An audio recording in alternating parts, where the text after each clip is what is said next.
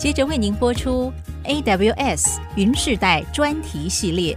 本节目由 AWS 赞助播出。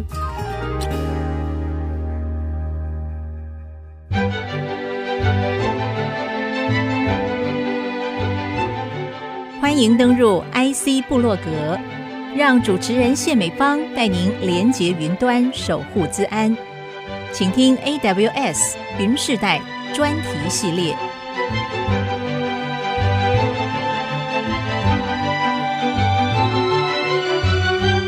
这里是 IC 之音主客广播 FM 九七点五，欢迎听众朋友再度收听 IC 部落格 AWS 云世代，我是主持人谢美芳。今天在节目当中非常开心，要和您共同来分享啊，后疫情时代重要的资安的问题。那么谈精彩主题的这位语谈人，来自 AWS Amazon Web Service 专业顾问杨仲豪经理，杨杨，我是杨，对，美芳姐，好久不见，是仲豪。上次谈了之后，有好多资安的问题回想啊，值得我们去好好的深思。嗯、那其实我觉得，在面对供应链哦断裂这个议题来临的时候呢，常常会让人想到一个问题：资安这方面也会有相关的这个问题衍生吗？我们很好奇的是，在这个时候呢，可能会产生一些供应链特别要去思考到重视资安安全性啊这件事情的重要性。你们是怎么来看的？有关供应链安全哦，尤其是在这两三年，突然间大家开始重视起来。从晶片断链到乌俄战争，你会发现，哎，很多粮仓啊出不来啊。然后到最近美国的通膨，这些情形都会不知不觉影响到我们的生活。这是实体上的，但实际上软体也有供应链。软体的供应链，其实现在很多公司的 ERP 啊，它的 supply chain 的管理啊。其大部分也是仰赖很多商用的软体，这些套件软体采购进来。那其实软体也会发生断裂情形或攻击的情形。举例来讲，像美国去年的时候，美东他们的供应输油的这个油管 pipeline，它的软体被勒索病毒攻击，导致这个油没办法供给，美东的这边很多人没办法加油。那像前年也发生了，它的那些天然气，冬天的时候没有暖气可以用，一堆人在外头烧柴，然后取暖。像今年初，Toyota 也发生，Toyota 这事件也很特别，Toyota 本身治安做非常非常好，我要攻击 Toyota 很难，但骇客很聪明，我去攻击这一条供应链最脆弱的地方，它的上游。它的供应商，它是做一个塑胶出货的东西，提供给 Toyota。我去攻击它，攻击它以后，导致它不能正常出货，导致到整个 Toyota 必须为这件事情而 shut down，先把所有它供应链上下游的软体确定安全环境后，再重新启动它的工厂。其实这是无形中的供给都会发生。那这个东西其实也带给台湾世界开始思索。怎么样是一个软体？它提供好的供应链的强韧性，开始最近被很多人重视出来。所以这个事情也让我们觉得说，这个行动真的要快一点啊、因此，在防范 supply chain attacks 这件事情上头，你们早就有部署了，对不对？嗯、那这个部分在防范的做法上。有什么样的正确的态度，还有一些因应的策略，你觉得会有什么样深度的建议？OK，其实对于供应链而言呢，我们常在跟客户谈的时候啊，就像上一集提到的皇冠上的珠宝，你要先知道你公司最重要的命脉会影响到你 business 的是什么，先盘点出来，盘点出来以后，它的资料流经过哪些点，有哪些软体在操作它。哪些人会介入操作这些东西？它停机停摆会造成什么样的影响？所以这就是我们常跟客户讲的：先知道你的珠宝在哪里，之后你要 identify 这些中间的你的软体的 license 是谁，谁提供给你的？如果它停机了，会造成什么影响？从最重要的命脉。开始以后，接下来再看外面是不是有一些支持系统。如果支持系统拔掉了，对你这命脉又造成什么样的影响？所以就把这一圈一圈的剥洋葱一样的先 identify 出来，然后再来这些软体供应商，他的 email、他的联络人是不是正确的？有的时候有些采购，这是一个好提议，对不对？对。有时候 I 有没有点那么一点，就造成很大的这个银行，你的这个财产就整个缩水了，嗯，对不对？所以这是一个很好的一个提醒。对，那这些联络的人，他能不能接触得到？那第一个联络不到，第二个是谁？第三个是谁？这个东西都需要去盘点。嗯，对，OK。所以这个东西第一步，我们常跟客户讲，你要先去盘点你现在有的资产是什么。嗯哼，你不盘点它，你就不知道你会少了什么东西。说得好。有一些实际的供应的一些啊、呃、实质案例，嗯，有件事情让我们很关心的，就是说有些实际发生的攻击的案例啊，嗯、但是因为这样的一个防范的正确态度，还有策略跟因应得宜的做法，嗯、让这件事情有了一些堵破口的实质的一些案例。我想你手上应该有蛮多，对不对？我们来举一两件来听听，好不好？嗯、其实这个攻击的越来越多样，越来越多样化。对，越来越多样化。道高一尺，魔高一丈，这句话对不对？对，所以你刚刚提到的哦，第一个你要防范它哦。其实最重要的是，我们这样在跟企业讲说，你自己本身要挡住第一波。对，要挡住第一波。那你要能够把这范围，让它爆炸的范围能够限缩起来，这是第一步。那第二步的部分也很重要，是因为。就像我刚刚讲，软体这些你是靠其他人及重层资质帮助你，supply chain 上下游，像 Toyota 的部分，OK，你上游出了问题没关系，我影响到我，但我整条供应链我都大家一起停工嘛，我们全部清除干净。这时候所做的事情就是防范它藏起来，继续再危害你。有时候适当的停损是第二道。对，然后另外一个很重要的是，呃，我们常在跟企业在讲，你跟他联络，他外援要进来，你有没有建立安全的外援通道？就像乌俄战争一样，其他的盟军要提供乌克兰军火，你这些 supply chain 有没有安全的通道，不会被人家攻击到？是。对，那所以这个你联络得到，那人家怎么进来安全的帮助你？这安全通道平常也要检查，也要走走干清理，不要到时候你安全的通道实际上不安全，那就更惨。所以这个部分也都是很重要的。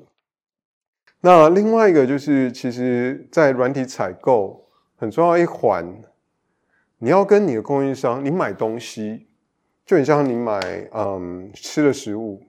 我们现在台湾人很习惯，就会先去看它里面成分是什么。你采购软体应该有权要求这供应商，它里面的成分到底是什么？我们称为泵啊，对，那它组成什么？那这些软体都要列出来。就像你买东西，你吃了以后，你要知道你吃进什么。那这些软体其实都有它的生命周期，过期。吃下去人会拉肚子，那软体它什么时候会有更新的周期？这个东西也要清楚。那同时，台湾我经常去客户时，他经常买了以后就买断，然后后面更新维护就没有再买了。这是常发生的事，对不对？对对对对。但软体现在攻击，就像你讲，道高一尺，魔高一丈，你会不知道什么时候。一个漏洞发生出来，你软体的 library 没更新到，到时候炒成一个破口进来，你都不知道了。呀，其实谈了这些东西之后，我觉得有一个很重要的一个印象事件，哈，可以帮助我们去更加深入了解这个资安这件事情啊、怎么做做得好，好还要更好这件事情的重要性。我们先休息片刻，稍后呢再回到我们的 IC 部落格 AWS 云时代，透过我们的 AWS 我们的专业。领域专家杨仲豪，洋洋精彩的分享，和听众朋友从实际的案例来解析资安这件事情，我们可以怎么样好做到更好，而且好得快又品质高。我们先休息片刻，稍后回到节目下半段。欢迎听众朋友再度回到 AWS 云世代。下半段呢，我们继续透过 AWS 的杨仲豪专业顾问杨洋啊，继续带领大家从实质的案例分享。你知道吗？我觉得这个问题我必须要去追问下去的原因就在于哦，因为与时俱进这件事情，我常常会发现哦。魔高一丈也会发生，所以软体如何去更新，什么时间去更新？那在疫情时候，我们有一些的预算可能会吃紧的一个状况之下，我们可能有些东西我们就会资源压的少。嗯，那是不是资安的预算要投入？这个时候刚好发生这个可能软体不够更新，时间不够跟得上，脚步跟不上的这个情况发生的时候，诶，可能资安这个时候就来了。嗯，那但是我也有。机会让 CISO 资安长这个角色来做一个决策，诶，这个时候我们的确要压码下去了，不投资是不行的，对不对？这个时候是一个全盘的一个最好的建议会是什么？作为我们大家软体采购的一个标准，以预防哦，哎，万一真的这个资安攻击骇客就进来了的时候，我们怎么去健康的防堵？OK，好，我觉得这个事情很好玩，分两块哦。我先延续刚刚采购的部分。采购时，你要知道你买了什么东西。就你叫你吃东西，你吃了什么东西？这第一件。第二件事情，其实软体采购时，你可以问这个厂商，你平常是怎么样去更新的？你更新的频率是什么？这第二件事情一定要去问。因为我觉得这个要养成习惯。对，因为软体它会与时俱进，骇客也会与时俱进。你停在那边，那就有可能把你的危险给暴露出来。那你在做软体采购的时候，这一点一定要追问。那第三个部分是自己的安全防护，就像我们吃东西，我们经常会跑步啊、运动啊，增加自己的抵抗力。那你软体采购进来以后，它更新给你时，你自己有没有建立自动化的部署？你有没有测试的方法、测试的脚本，确定我服进来的这一包啦，就像你吃药一样，哎。浮进来这一包会不会造成你的供应链的软体宕机？会不会产生 side effect？你不想要的结果。所以你自己本身也要养成习惯，把这些自动化的部署先弄起来。那我觉得再怎么省你的投资，自动化脚本、部署、测试，再怎么样都不能省。原因是你最清楚。你自己的 business 营运最清楚哪些重要的 data，最清楚你要测试什么东西，所以这个东西是你自己的基本功，把它建立起来。越多的自动化，越少的人为干预，越帮助你当这些新的 update 时，你更有自信心。哎，这个大补丸进来了，帮助我去抵挡的是同时间。我也确定我的 supply chain 所有软体运作不会因为服了这一季而全部宕机停摆。OK，对，说的太好了。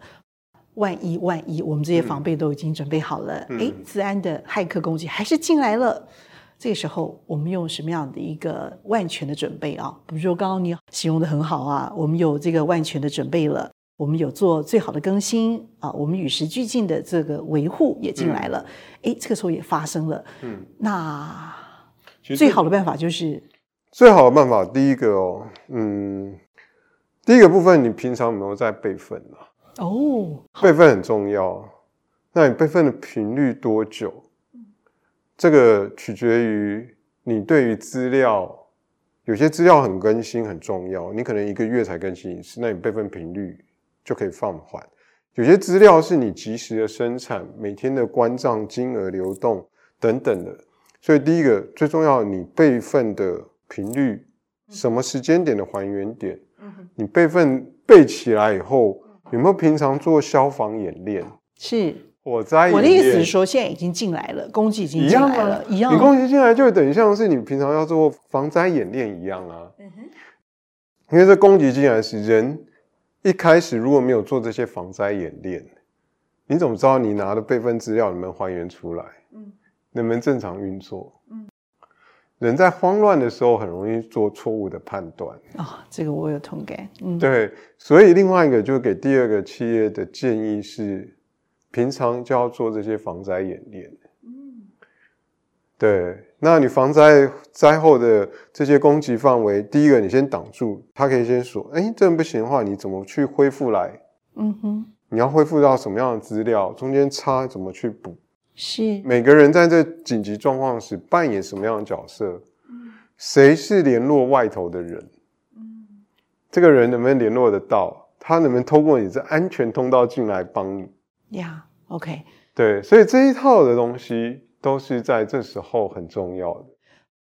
看到一个新闻，我相当的惊讶，就是今年四月份的时候啊，俄乌战争严峻发生的当下。听说你们很快的从资安空中啊补给的角度，实际的把乌克兰民众所拥有的资安内容救了回来啊！这怎么回事？应该是说，其实，在战争发生之前，然后那时候他们乌克兰政府觉得可能需要把他们政府单位的资料，然后还有其实人民最重要的就是上学生活这些资料，看有没有机会赶快搬到云上面。啊，这时候我们 AWS 就协助他们帮帮助他们在快速的把他们所有政府单位、他们中小学、大学资料、他们的个人的凭证啊、他的学历啊，帮他们搬到云上面。然后我们 AWS 的 Solution Architect 啊，这些技术人才专家就赶快进场，然后我们就带着我们的设备啊，帮他们很快的 backup 起来，然后在云上面去把这些。我们称为数位资产好了，把它建立起来。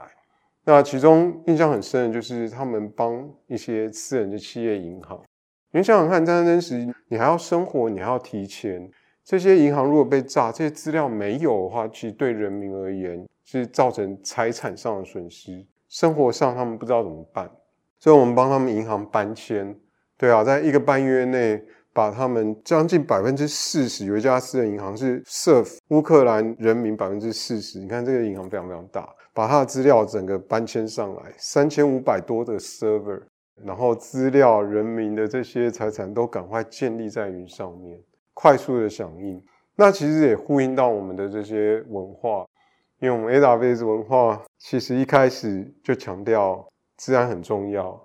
所以我们的很多 Day One 进来的，从训练开始，从客户的 Engage 开始，都不断关注这个。所以我们内部常有一个很重要的一个讲，一个叫 Security is Job Zero，因为零它 Priority 就排在最前面。那我们对于客户而言，对于像这个乌克兰案例而言，我们平常就训练有机制的方式，快速响应这种紧急的状况，协助客户。让他面对这些不确定性时，能够快速的响应，快速的帮客户解决问题。是，其实这个任务啊，我觉得做的是急又快，因为其实战争发生的这个当下，有太多的问题冲击来临。嗯、我想民众想到的是你的性命安危的问题，未来前途的问题。可是这个时候，有些实质的是可以保护在我们的云端里头的。是的。那透过这样的一个资讯转化，而且是非常非常速度快的状况之下，要把它挽救、整合，继续的在云端的世界能够自由的运作。所以这里头应变的速度，还有平常准备的这些治安的实力是非常非常厚实的。这个事情也让我响应到，就是说，你们就像一个低调而无形的一个治安长，在训练统合 leader 的过程。因为我现在我这些财产都还是安全的存在云端，这件事情是可以确认的。肇因于强大的实力，才可以在这么危难的情况之下完成。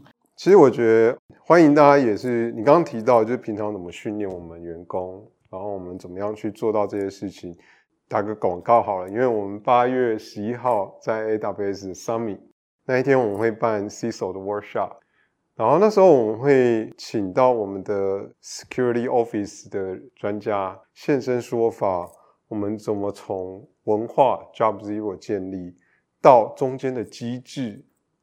机制就包含组织上的，我们怎么样设计？比如大家常听到的 Two Pizza Team，那我们怎么样透过这个方式，从小的 Security 团队去扩散到你看 AWS 两百多个 Service，那我们提供这个云端服务的安全的架构，怎么样去扩散到每个人身上？对，这机制。然后接下来就执行面，像我们的 CEO 每周都会做 security 的 review。透过这些文化机制到执行面，我们有一些心法的分享，也欢迎大家来听。然后欢迎各位 CISO 啊，或者是 CEO high level 的董事的来听。这些是我们很重要的一些心法跟执行的秘籍，跟大家分享。八月十一号是不是？对，八月十一号，我们在南港展览馆，欢迎大家来参与我们的 CISO Workshop。这部分也是发出了友情的这个邀请啊。但我觉得哦，其实治安的维护，我觉得这件事情是一个低调的工作。为什么这个时候我感觉你们变得不这么的高调？为什么呢？我们希望透过这个方式的分享，然后让更多人能够参与。对，那也算是一种潜移默化吧。这是第一个部分，然后让大家更接触到，除了攻防的思维之外，people 的部分要怎么进行，process 怎么进行？因为让大家能够 cover 的，就是常讲的三个 P 嘛，就 people、process 跟 product。但很多人只 focus 在 product 面，但我们希望同时间把 people 跟 process 我们的一些心法跟大家分享。太好了，好，我听到的第一个三 P 的心结，谢谢我们的 AWS 专业顾问杨仲豪经理杨洋再一次的在 AWS 云时代精彩的分享，那么也非常的谢谢听众朋友您的收听，IC 部落格，我是谢美芳，我和我们的洋洋一起在频道上和大家 say goodbye，谢谢大家，拜拜，拜拜。